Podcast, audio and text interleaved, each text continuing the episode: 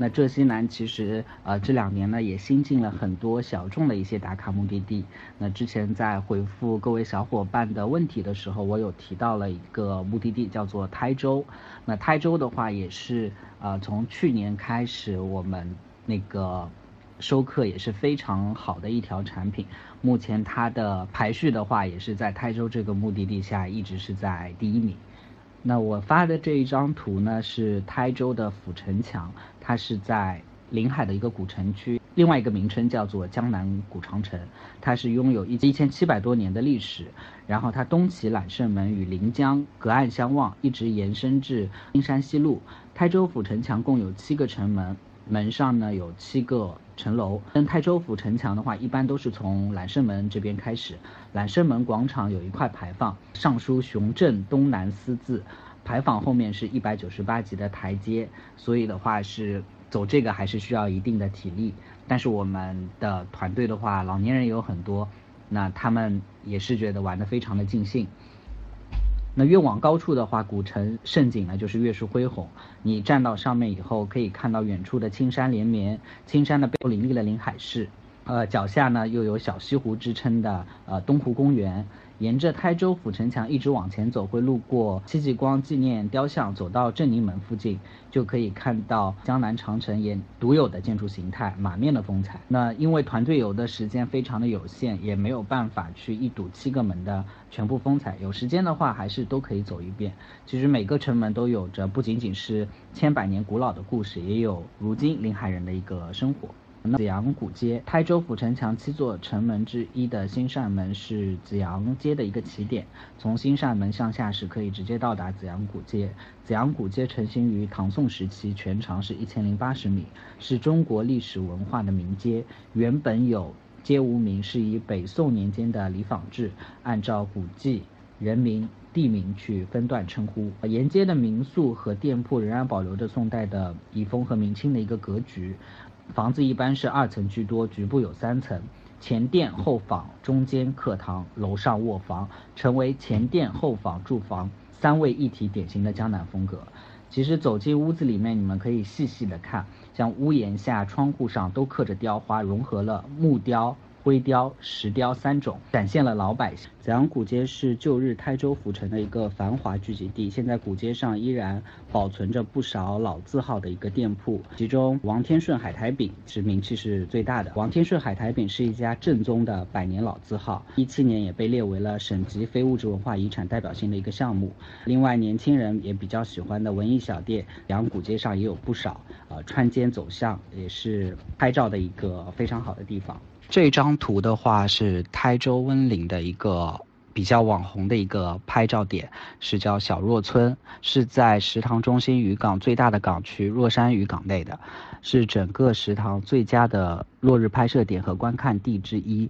然后每当傍晚呢，像落日。岛屿、渔船、大海，就是会融为一体，独具风情。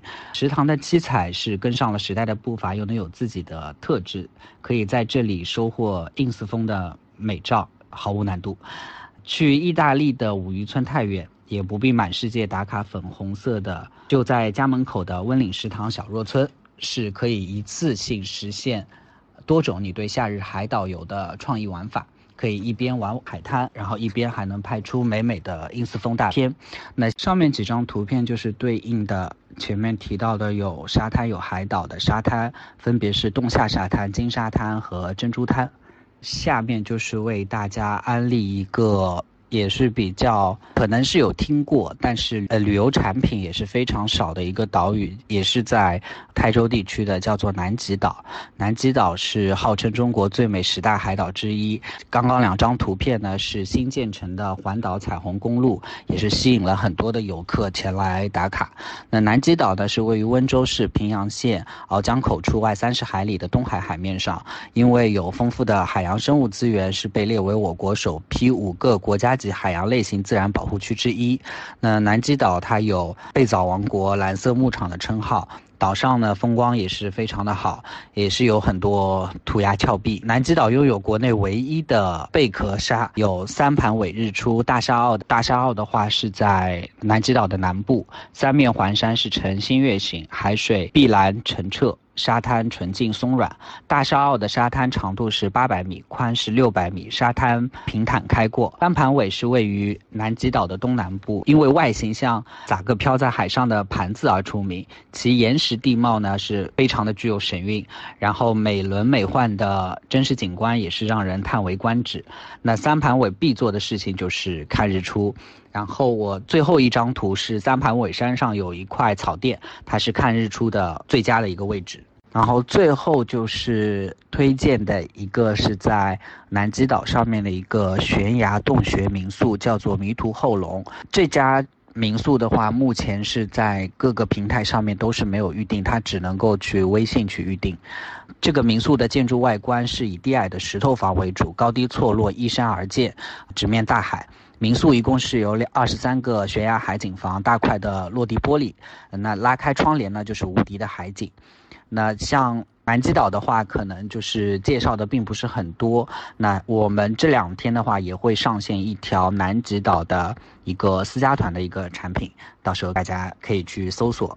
浙西南的一个最值得去的地方和一个小众打卡的目的地，我目前就推荐了两个，因为浙江的目的地实在是非常非常多，而好看的风景，然后也有很多特色的酒店也是非常非常的多，然后没有办法一一的为大家介绍。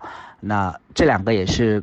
呃，近两年，呃，近一年来，然后比较有代表性的一个目的地，然后推荐给大家。那后面的话就是我们去浙江可能会有一些注意事项，那我为大家简单的介绍一下。呃，我们出行在外肯定就是必备的一个装备，那就是我们的证件，像身份证是肯定要带着的。那如果我们是有带儿童的话，是需要把儿口儿童的户口本也要带着，因为这是要。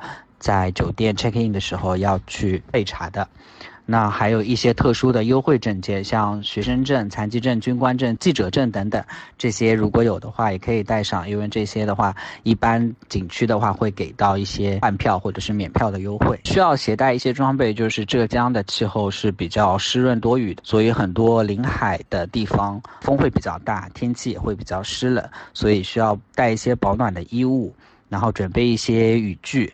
啊，像之前有回答小伙伴问题，有提到那个桐炉的溶洞，它的温度的话，常年也就是在十七摄氏度，所以的话，你进去以后可能还要再披一件外套。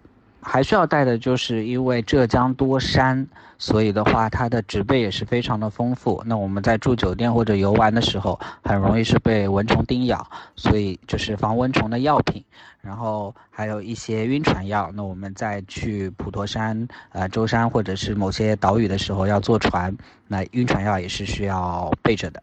对我们，如果是有需要。咨询预定的可以去找我们的群主，然后他是我们这里的销售人员。那我们有一些现有的产品或者是新产品，然后都可以找他去咨询。那我今天对于浙西南还有就是李阳同学对浙东北普陀山的一些介绍呢，现在就到这里，可能是不是非常的全面。那如果有任何问题或者是有任何感兴趣的，也可以除了咨询我们的。群主之外呢，还可以登录我们的一个携程平台的呃旅游版面，然后去可以看我们还有更多的一些浙江的产品可以供大家选择。